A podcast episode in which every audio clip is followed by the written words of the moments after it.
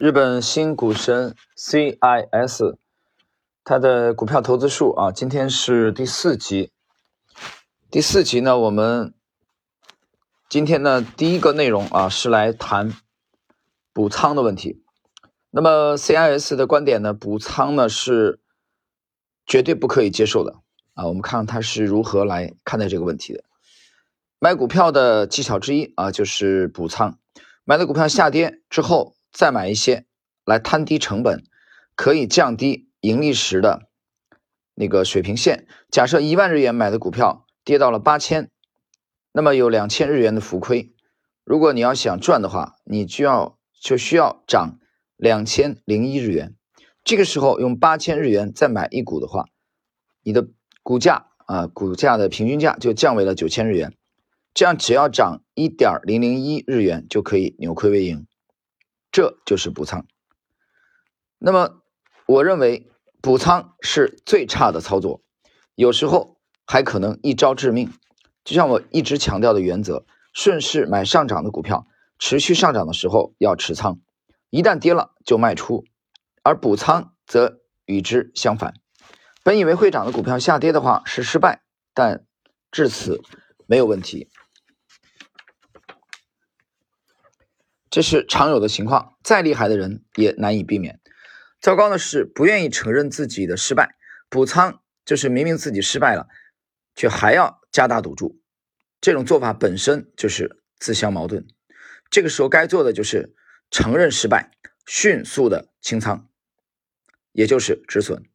尽管如此，不承认失败，拖泥带水，还侥幸的想希望反败为胜啊，这就是补仓的初衷。这样做。当然也有可能会反败为胜，但是也可能败得很惨。炒股最重要的就是及时止损，逃避失败固然不好，但如何可以让失败最小化呢？即使是这样想，补仓也是与之相反的技巧。啊，我们来解释一下关于这个补仓的问题啊。其实这个补仓，呃，作者想强调的就是向下的去摊平成本，这一点在散户当中是非常的。呃，常见的一种现象。那么这里有一个先决的条件啊，我觉得如果任何一个理论啊，任何一种这个技巧脱离了先决条件去谈啊，这都是无稽之谈，对吧？有人说那不理解了，那说巴菲特、沃尔特·施洛斯啊这些人，呃，约翰·奈夫啊这些投资高手、投资大师，不是不是经常补吗？跌了还还补吗？所以我说要有先先决条件，这个先决条件就是它的风格，你到底是什么风格？你左侧买的风格，你看中公司比这个市场啊摆在更高的高度，那你就是偏左侧买的这种风格。所以补仓那是很常见的事情。但如果不是这样的，你把市场摆在第一位，相对来说，那公司没有那么重要了。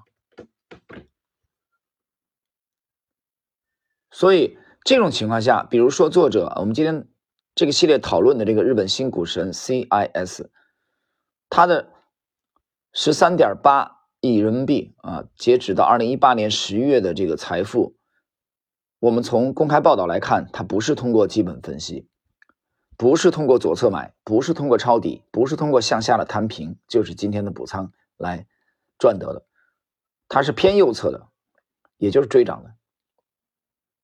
所以在他的这个理论体系的指导之下，啊，得出这个结论一点都不奇怪啊，是顺理成章的，就是坚决的摒弃补仓的做法，向下摊平的做法，啊，这一点其实跟人性是违背的，很多散户就是这么干的。但是你想过没有，你这么干了那么多年，你在散户当中也是非常失败的啊。所以，一个股票下跌总是有它背后的原因，而这种原因。等你搞清楚的时候，你账面上可能已经亏的不剩几粒米了。好，我们看今天的第二个内容：止损的股票再度上涨，该不该买？一千日元买的股票已经跌到了九百或者八百日元，期待着它涨回到一千日元的时候就容易套牢。这样下去的话，也可能跌到两百或者一百日元，最后血本无归。小赔没问题，相比之下难以避免的是血本无归。重要的是不是不赔，而是不要大赔。本着没有大亏的原则，我才可以构筑起今天的资产。虽说我的胜率只有三成，但是要看二十四小时以内准备交易的股票的话，大约六成会赚钱。反过来讲，炒股二十年才终于提高到这个水准。这里有句话很重要啊，这个作者讲他炒股炒了二十年，他炒了二十年才到了这种水准。呃，在大概十多年前啊，有中国流行一种说法叫一万个小时，就无论哪个行业，你只要是专心致志的、全力以赴去投入研究，达到一万个小时，你才有可能会达到专家的水平。但是我觉得这个这个定律在股市当中啊，这个时间说少了，应该是说少了，除了极少数。啊，不是出的天才之外，啊，我觉得一般一般人啊，一万个小时都不够的，一万个小时在股市当中都不够。你不要拿小概率事件来跟我讲啊。我们讲一般的规律，十年啊，十年刚起步。作者这里讲他现在那么牛，但是他说炒股二十年才终于提高到这个水准，就把他的胜率提的比较高。接着，如果连续看两周的话，大约只有三成。即使打算长期持股，如果股价有异动，我会立即止损。结果留下来的就是涨幅很大的股票。我完全没有一个具备这个一个固定的标准止损啊，估计一个小时之后可能会跌的话，我就卖掉。